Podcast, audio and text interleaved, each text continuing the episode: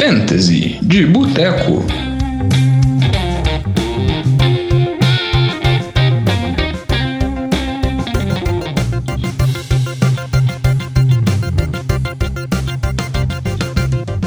Fantasy de Boteco na área, estamos aqui continuando nossas análises preparatórias para o draft. Vocês estão ouvindo aqui quem está falando é o Diogão. Não estive no último programa, mas Vitor conseguiu me representar. Tudo bem, Vitinho?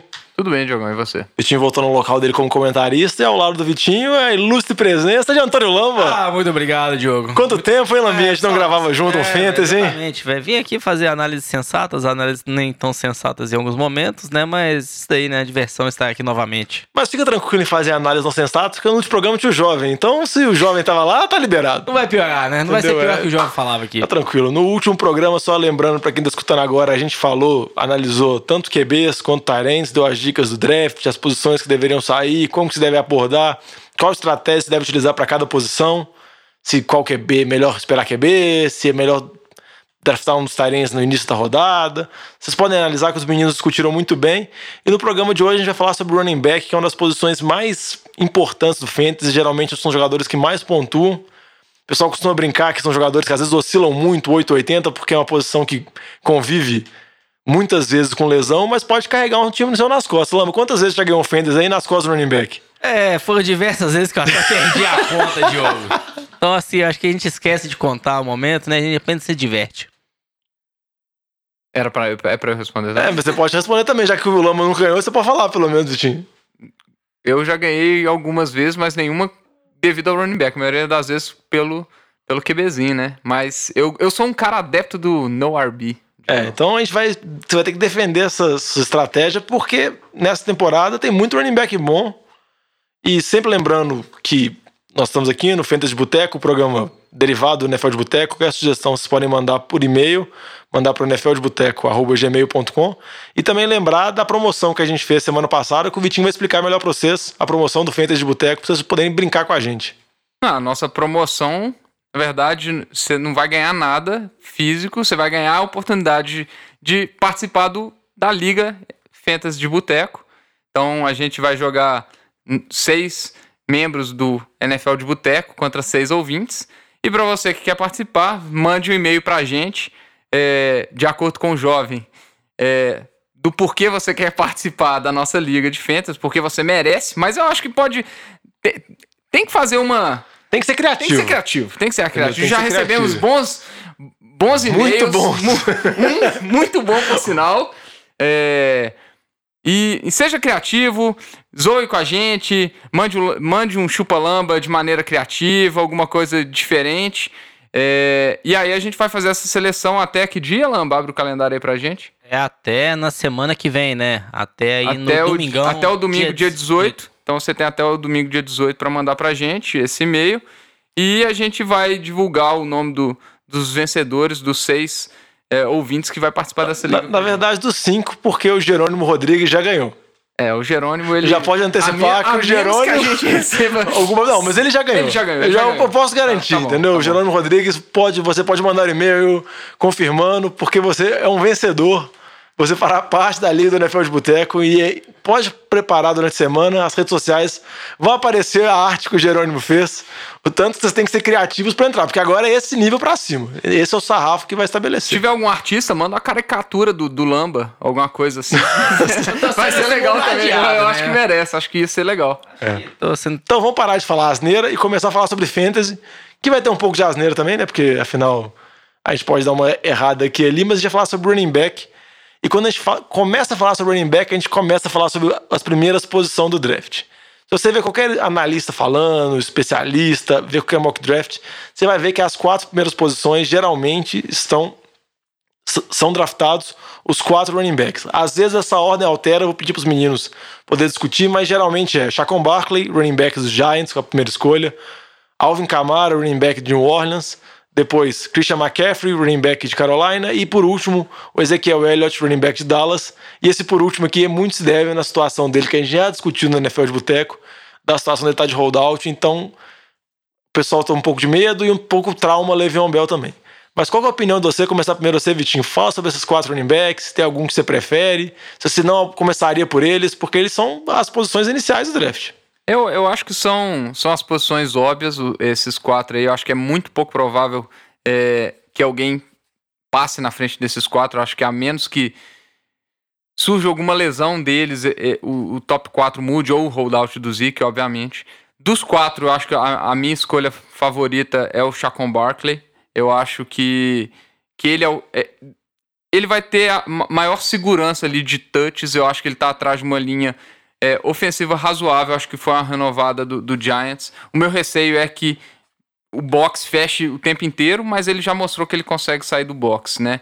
É, temporada passada foi, foi muito disso.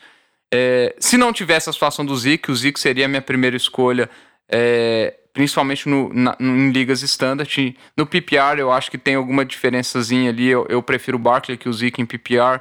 E, e, eu acho que o Camara e, e o McCaffrey podem dar um, um, salto. Mas assim, aí vai muito do gosto, vai, vai muito da, da torcida.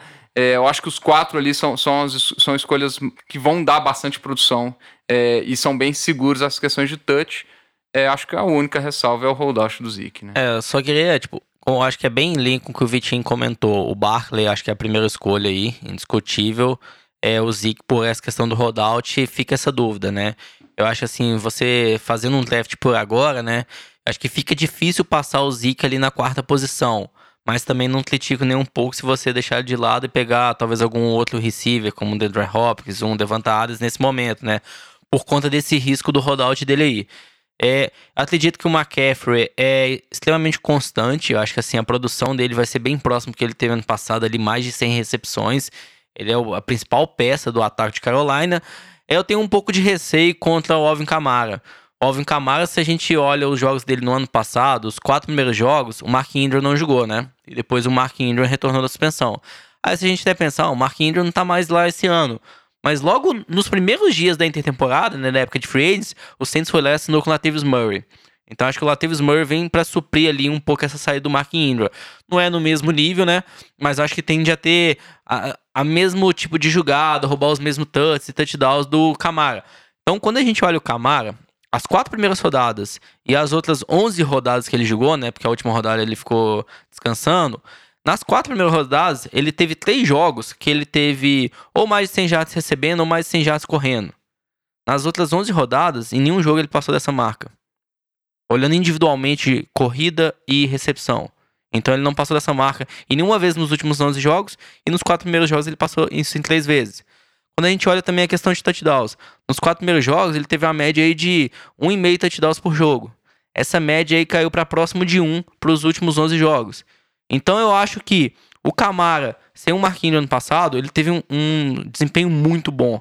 Ele teve um volume de jogo muito alto. Eu acho que o Latavius Murray vem para suprir essa demanda do Marquinhos então talvez a pontuação que a gente viu do Camara, é, esses quatro primeiros jogos elevaram um pouco o nível dele. Eu acho que eu vejo ele atrás desses outros jogadores, do McCaffrey, do Barkley e do Elliott aí, caso não tenha um holdout. É, então acho que ainda tá nesse primeiro tier, ainda pegaria ele ali antes, na frente de qualquer outro jogador, running back, tarém, receiver, mas eu colocaria ele por último dessa fila.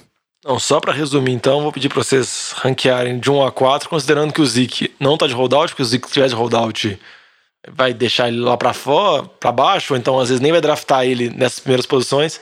Então eu quero o ranking de 1 a 4, considerando a liga standard, acho que não tem ponto por recepção, e considerando a liga que tem ponto por recepção, que às vezes pode ter alguma alteração. Vitinho.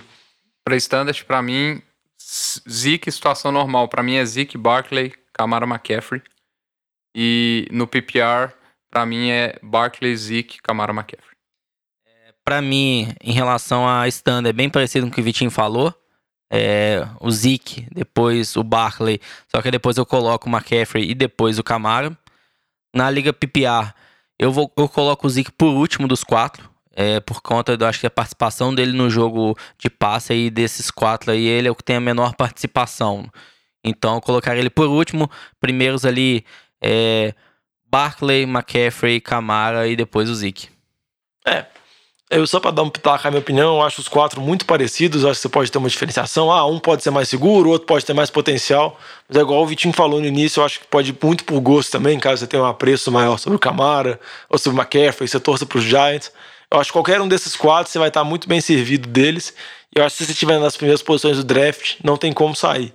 E passando, assim, agora pro segundo grupo de running backs, já que a gente falou desse primeiro grupo, que são dos running backs mais tops da liga, passando pros running backs que estão, como a gente classificou aqui, Tier 2, que é a segunda, é o segundo grupo deles mesmo, que são mais ou menos que estão sendo draftados. No final da primeira rodada, início da segunda, a gente tem David Johnson de Arizona, James Conner de Pittsburgh, que foi supriu o Le'Veon Bell, foi muito bem na temporada passada, Nick Chubb, que entrou muito bem na temporada em Cleveland, Joe Mixon e Le'Veon Bell. Desses aí, vocês acham que todos eles fazem parte do mesmo grupo? Algum deles tem potencial para talvez, vamos dizer, fazer mais tantos pontos quanto os primeiros running backs que a gente discutiu? Ou você acha que existe um nível bem separado? Eu acho que potencial a gente consegue discutir, acho que principalmente dois nomes aí. É, eu acho que o David Johnson é um que tem potencial, e eu acho que por isso ele está saindo, é o primeiro desse tier. Muitas vezes ele está saindo até na quinta posição do draft. É, a gente, ele já fez pontuação de, de, de running back 1 na liga, então potencial a gente não pode discutir. Eu acho que a gente pode discutir é se essa hype em cima desse time de Arizona não está exacerbada demais. É, ele foi um dos grandes busts da temporada passada, embora ele no final assim ele não foi tão ruim de running back, mas se esperava muito mais dele pela posição que, que ele foi draftado. É, eu acho que potencial ele tem, mas eu acho que é uma dúvida muito grande, é uma linha bastante questionável. Tem que saber se esse esquema é, do Kingsbury vai é, render durante a temporada inteira. Às vezes ele é um cara que pode dar resultado muito no início da, da temporada. É, o outro que eu acho que, que tem muito potencial, eu acho que é o Nick Chubb, principalmente durante a ausência do, do, do Karen Hunt. Eu acho que ele, desses caras aí, é um, é um é um que, principalmente nos primeiros oito jogos, ele pode ser, inclusive, top running back, running back 1 da liga. É bem discutível isso. A, a qualidade é, do ataque de, de Cleveland é muito boa e ele mostrou jogos muito bons quando ele carrega o piano naquele time. É até um, acho que um outro nome desse da lista, né, que eu acho que também tem um potencial, a gente pode falar um pouco do James Conner, né? Quando o Levan Bano voltou ano passado, ele ficou como titular a gente sabe como que o time de Pittsburgh é, tem um ataque muito forte. Teve essa saída do Antonio Brown, né? A gente não sabe ainda o quanto que isso vai impactar ou não. Mas ainda tem Big Ben lá, tem Juju Smith-Schuster. Eu acho que é um time que corre muito com a bola, é um time que tem uma linha ofensiva muito boa. É, o final da temporada do James Conner foi muito ruim, não apenas por conta da lesão que ele teve, mas os últimos jogos ele teve um desempenho muito abaixo do que ele teve na primeira metade da temporada. Então, assim, é lógico. Se a gente olha a primeira metade da temporada dele, é running back top 4. Se a gente olha a segunda metade da temporada, é running back de nem top 10, talvez. Então, acho que, assim, é um nome que pode surpreender por conta de vai ter um volume de jogo. É um jogador que joga num time que gosta de ter um único running back carregando a bola a maior parte do time. E é um ataque forte ainda, que é liderado por um ótimo quarterback atrás de uma linha ofensiva muito forte. É, em relação aí o Vitinho comentando o David Johnson, é, é, nessa linha. Acho que esse ataque de Arizona tem muitas dúvidas ainda. Quanto que esse ataque vai conduzir, conseguir produzir de touchdowns, é? Eu tenho um pouco de receio quanto ao David Johnson aí na posição número 5 do draft, né?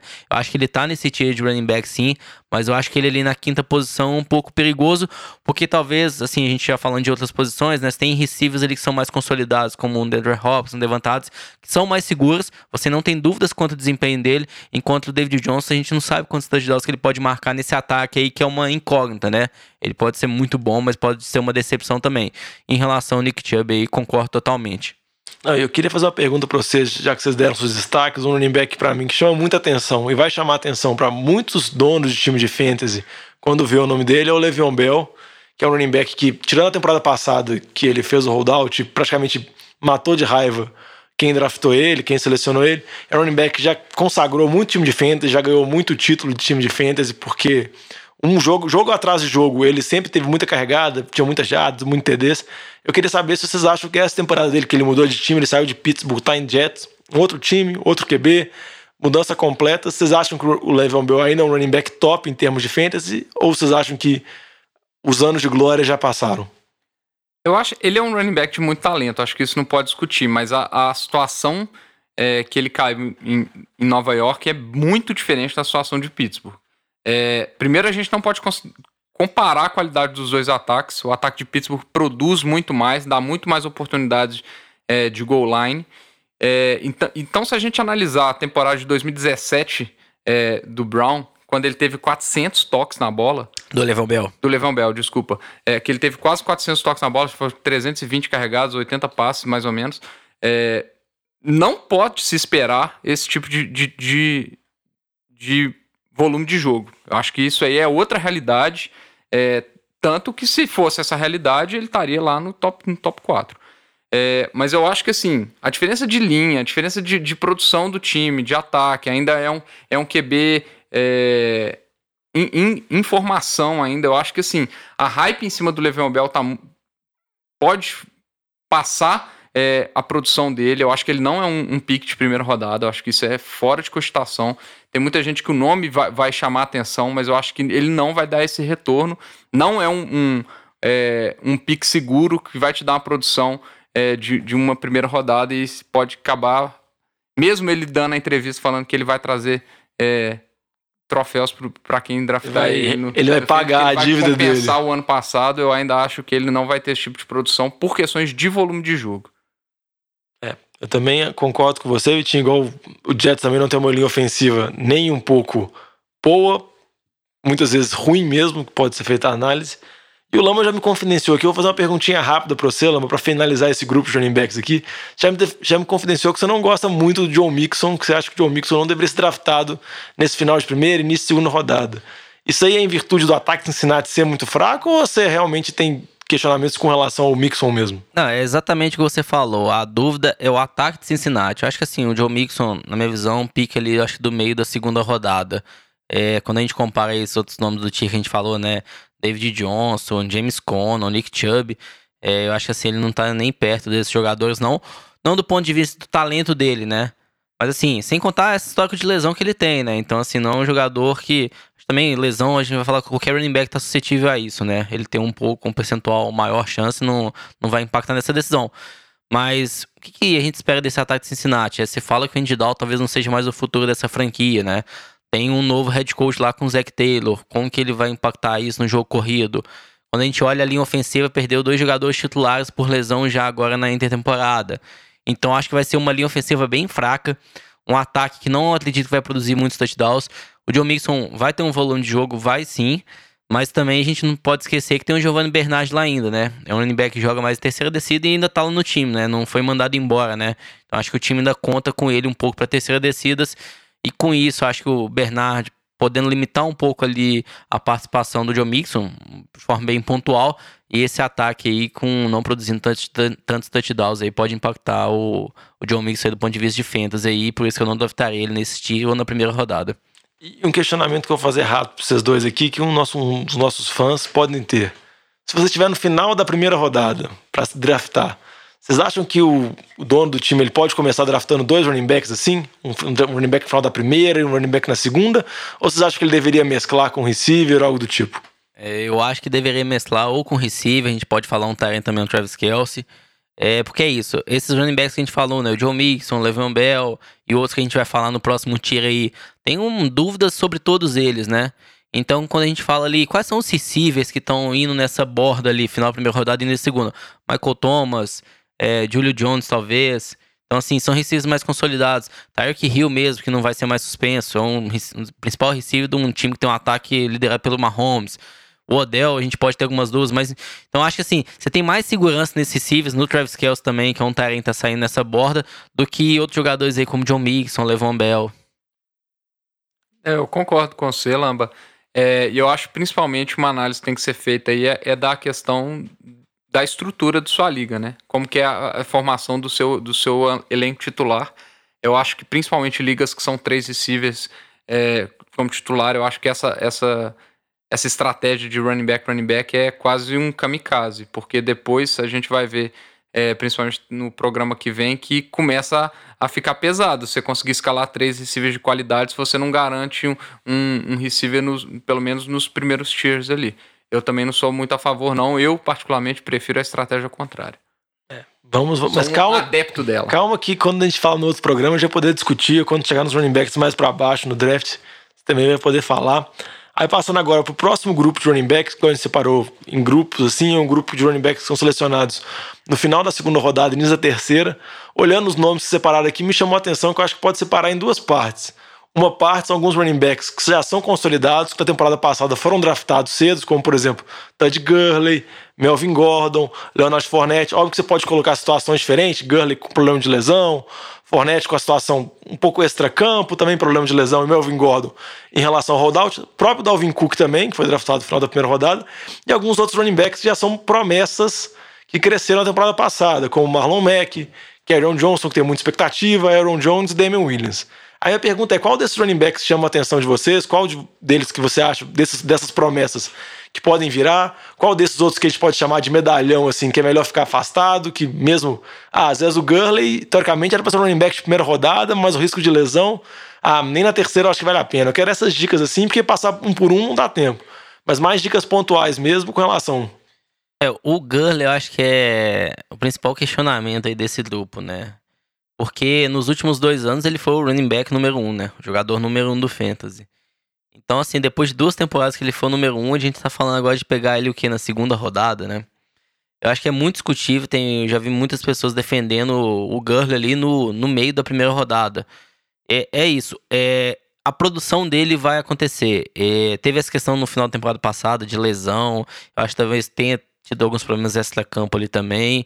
Acredito que ele volta para essa temporada. O time não renovou lá com o CJ. Então, eu acho que ele vai ter um volume de jogo. Ele joga num dos melhores ataques da NFL. Ele vai ter. A participação dele é fundamental. Eu acho que ele vai marcar muitos touchdowns. Acredito ali que ele termina no top 10 de running back tranquilamente. A dúvida do Gurley é Talvez em jogos que o time já esteja ganhando por uma, uma folga né, no placar, né? E se a gente considerar um time que tem um ataque muito forte, tem uma defesa muito boa com o Aaron Donald, isso é bem provável de acontecer. Eu acho que eles vão tender a fazer poupar muito o Gurley, né? A gente pode falar também no final da temporada, caso o time do Rangers esteja classificado os playoffs, vamos poupar o Gurley. Então, assim, eu acho que final de jogo, final da temporada, o Gurley vai ser muito poupado. Mas se a gente olhar, tipo, os três primeiros quartos, talvez eles sejam o número um do Fantasy nos três primeiros quartos de cada jogo. Mas o último quarto, acho que pode ter essa tendência dele ser mais poupado, pode impactar um pouco na produção. Mas eu vejo ele é, na frente, eu diria, na minha visão, do Mixon, do Le'Veon Bell, atrás ali daqueles outros três que a gente falou, né? David Johnson, James Conner e Nick Chubb. É, nesse tiro aí tem alguns que eu gosto bastante e tem outros que eu não gosto. É, quando a gente fala em running back, a gente normalmente fala de, de muito volume de jogo, né? A gente sempre tá falando isso. A gente tem que confiar nos caras que vão ter é, muito, mais toques na bola, mais carregadas por partida. E, e, tem alguns caras aí que, que eu gosto. Eu ainda confio. Eu acho que o Forné é um cara que vai ter muito volume de jogo. Eu acho que eles não vão abdicar. O risco dele, eu acho que é a questão de lesão. Mas eu acho que, que, ele, que ele tende a ter um, um volume de jogo nessa, nesse ataque novo é, do Jaguars. Eu ainda acho, confio que eles vão tentar estabelecer um jogo terrestre, principalmente pelas armas ofensivas que eles têm, é, casando com essa defesa. Então eu acho que é um cara que, que eu gosto. E o outro que eu, que eu acho que nessa temporada tem tudo para despontar e ter uma temporada melhor que teve na temporada passada é o Karen Johnson. Eu acho que a estratégia de, de Detroit é tentar equilibrar mais esse ataque, tirar um pouco da, da questão da pressão em cima do Matthew Stafford, que eles já perceberam que não funciona. É uma tentativa antiga de Detroit de conseguir estabelecer esse jogo terrestre.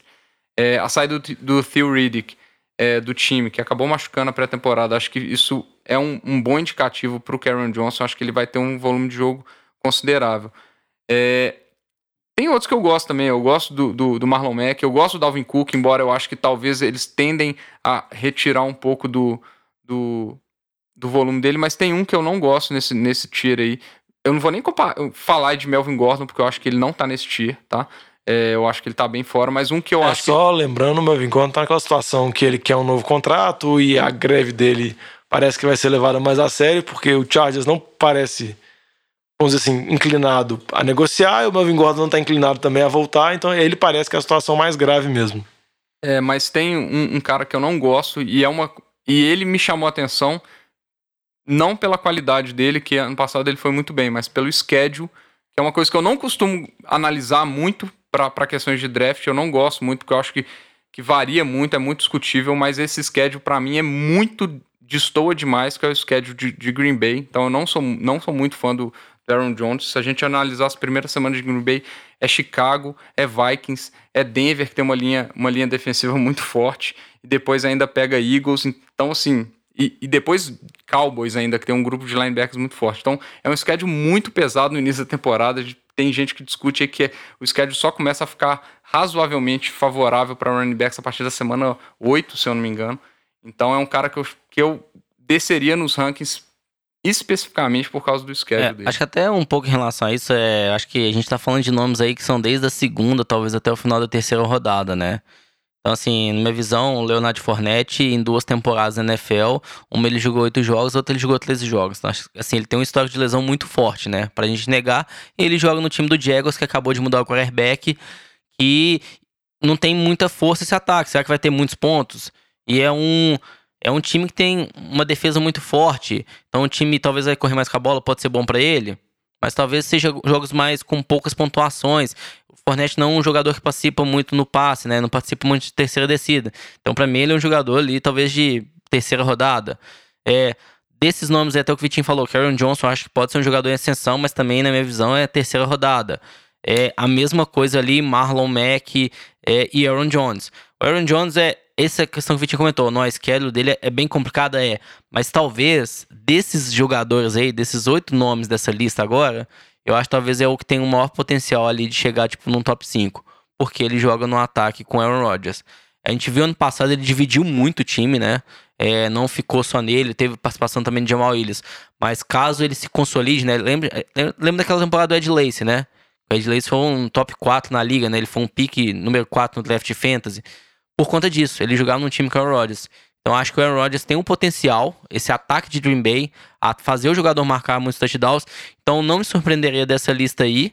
É, lógico, também a questão do Gully, mas se o Aaron Jones terminasse aí no top 5 por conta de jogar talvez um dos melhores ataques da NFL para marcar pontos, né? Mas já que vocês falaram sobre ataque, sobre potencial de ataque, a gente tem que comentar o Damian Williams, running back de Kansas City, porque se for falar de potencial de ataque, ele joga no, no time que tem maior potencial, que é o ataque de Kansas City, com Andy Reid, Patrick Mahomes e companhia. Vocês acham que ele é um running back ou vocês acham que lá vai dividir com a chegada do Carlos Hyde, o draft do outro running back? Eu acho que é uma situação a, a se monitorar, porque o, a- o primeiro jogo da pré-temporada, tudo bem que não é muito indicativo, mas é, deu, deu uma, uma sensação que o Carlos Hyde talvez ele vá é, tomar um pouco da, da- do- dos red zones drives ali, da- das jogadas de red zone. E a, e a atuação do Derwin Thompson, que é, o, que é o running back calouro que eles draftaram, também foi uma atuação muito boa. Então, eu, eu acho que o Damian Williams nunca foi a solução definitiva desse time com a saída do Karen Hunt.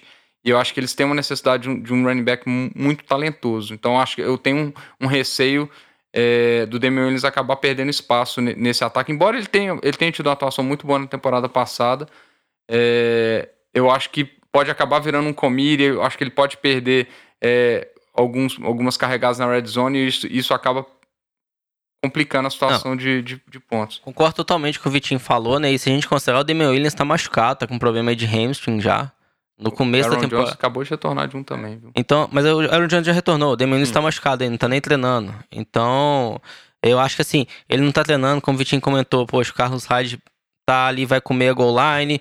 Então, mesmo sendo um dos melhores ataques da NFL, a gente tem uma amostra muito pequena do Damian Williams, o quanto que isso vai ser representativo ou não. Então, acho que assim, a gente vê muitos pontos negativos aí pro Damian Williams do que a favor dele, então... é, eu acho que não seja talvez uma boa escolha aí pro final da segunda rodada, né? Talvez ali a gente falar meio da terceira, final da terceira, acho que poderia discutir um pouco mais. É, eu acho que running back meio baleado é um problema que o dono de fantasy vai conviver a temporada inteira, porque running back, a gente sabe o tanto que a posição corre risco de lesão. Aí a gente passando desse terceiro grupo, a gente poderia falar de outros grupos de running back, mas aí entra um tanto de running back, aí não vale a pena ficar destacando o grupo por grupo.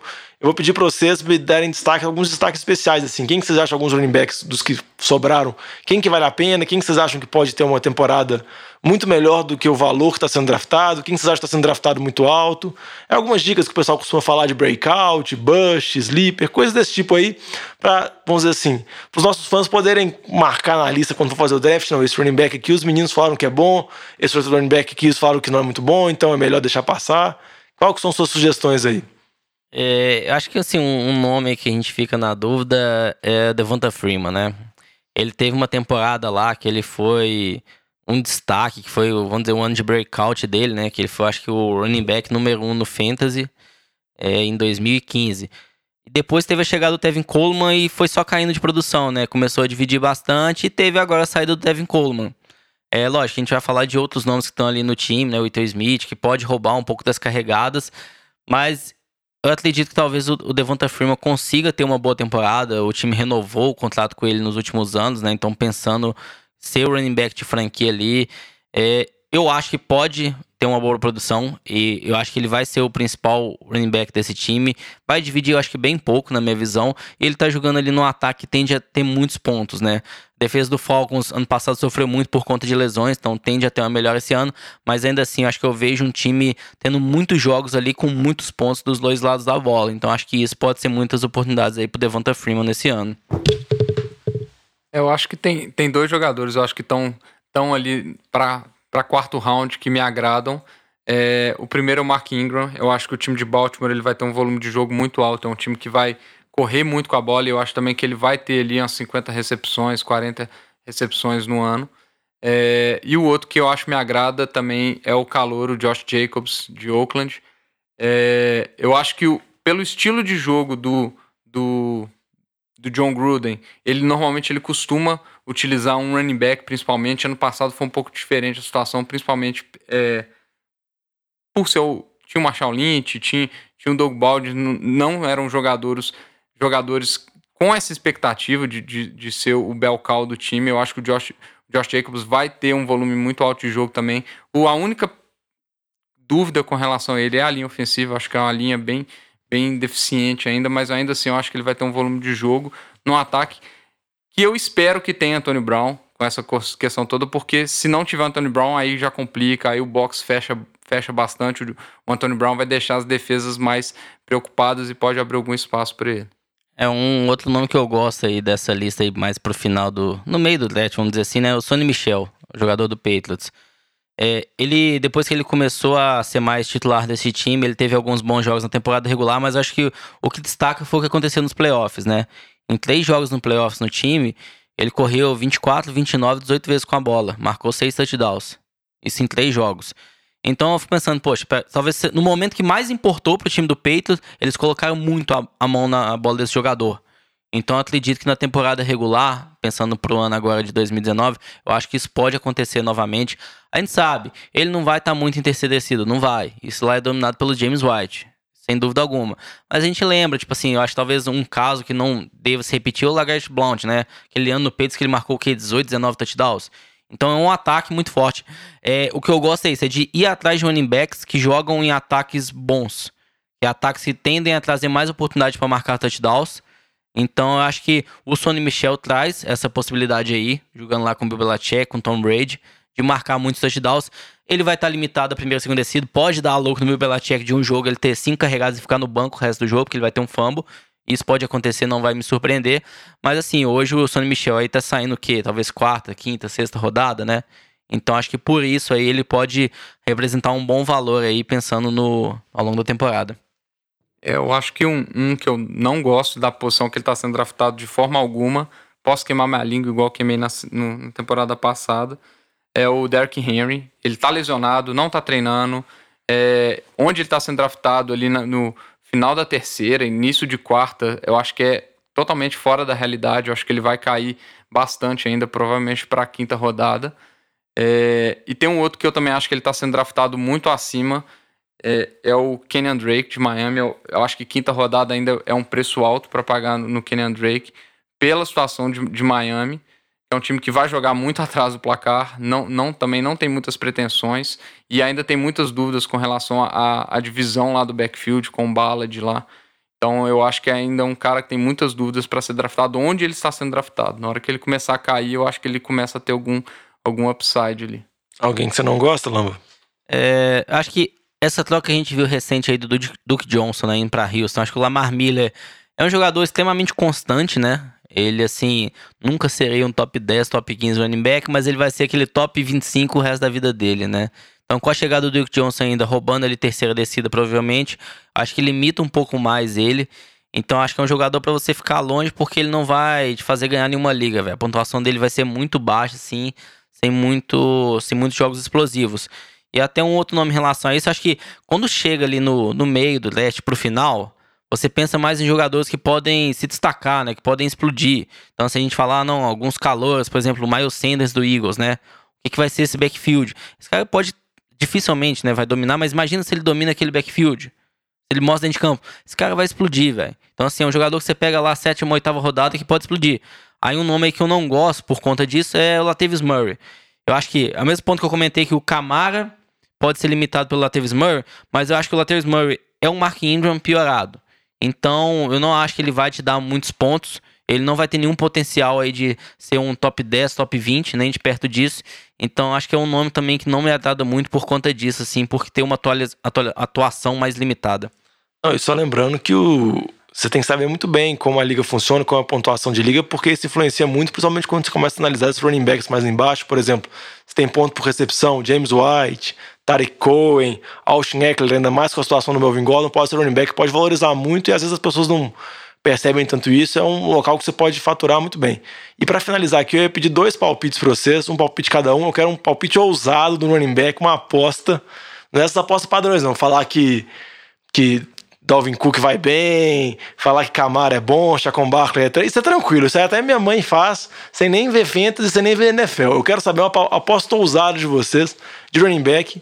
Se quiser colocar lesão no meio, pode colocar, mas não precisa sair gorando jogador aleatório também, não. Ó, vou dar uma aposta, uma, uma aposta bem ousada aqui. Minha aposta no David Singletary, de Buffalo. Eu acho que... Jogador de rugby? É. Porque eu acho que o backfield de Buffalo ano passado deixou muito a desejar. O LeSean McCoy mostrou que ele já não é o mesmo. É, e eu acho que a, a, NFL tá. A gente vê nos últimos anos que os, os novatos eles estão ganhando mais espaço porque os, os GMs, os técnicos, querem ver aquele cara que vai dar aquele flash, aquela diferença, aquela jogada de impacto. É, a média de carregados do LeSean McCoy na temporada passada foi medonha. Eu acho que Buffalo vai tentar alguma coisa diferente. Então, eh, talvez ele traga alguma coisa. Eu acho que é um cara lá que você vai apostar nos últimos picks de draft. É bem ousado mesmo, um cara pra você. Pra sentar em cima dele, pôr ele no banco ali e ver se. E, e ver se ele vai ter alguma coisa. Que é um cara que. O, o floor dele é zero, né? Ele pode fazer nada, mas se ele consegue dominar um backfield, ele é um cara que pode entregar ali 12 carregados por jogo, começa a ser alguma coisa interessante. É, meu nome aí vai ser o Rashad Penny, running back de Seattle. O que a gente viu no ano passado, né? O Rashad Penny foi um, uma, um pique lá de primeiro rodado pelo time de Seattle e isso não se transferiu para dentro de campo, né? O backfield foi mais dominado pelo Chris Carson, pelo Mike Davis. O que a gente viu na intertemporada, o Mike Davis saiu do time. Então agora ele tem a competição ali apenas do Chris Carson. Chris Carson é o número um do time, é. Só que a gente tá falando de um time que corre a, com a bola aí 30, 40 vezes por jogo. É um time que a prioridade é correr com a bola, esse time de Seattle. Então acho que mesmo com o Chris Carson jogando, o Penny já vai ter uma participação significativa. No caso de uma lesão do Chris Carson, cara, o Penny ia ser um monstro do ponto de vista de volume de jogo. Talvez a gente tenha dúvidas aí em relação ao ataque, né? Quanto que vai o Russell Wilson vai conseguir conduzir ou não esse ataque, mas imaginando no caso de uma lesão do Chris Carson, né? O Penny tranquilamente ia ter mais de 20 carregados por jogo, todo jogo. É, muito boas análises aí, muito boa discussão. Vamos ter que encerrar aqui, só sempre lembrando vocês mandarem mensagem pra gente no nfldeboteco.gmail.com, contactar nas redes sociais, falar da promoção também, a promoção pra vocês mandarem mensagem pra vocês poderem participar com a gente. Igual o Vitinho falou, vocês não vão ganhar nada, mas a liga vai ser muito divertida. Sempre lembrando que a gente vai continuar nossas análises no programa de semana que vem, a gente vai falar sobre receiver. E vira e mexe, a gente vai acabar falando sobre running back também, igual o Lamba comentou o Vitinho mesmo, quando você acaba comentando running back, falando se vale ou não vale nessa posição, a gente acaba também falando sobre receiver. Então, no programa que vem vai ser um programa dedicado para receiver e depois a gente vai fazer um programa sobre mock e tentar resumir todas as análises que a gente fez, todos os drafts, para dar as dicas finais para vocês. Tranquilo? Vamos encerrando por aqui. Lambinha. Valeu, abraço. Valeu.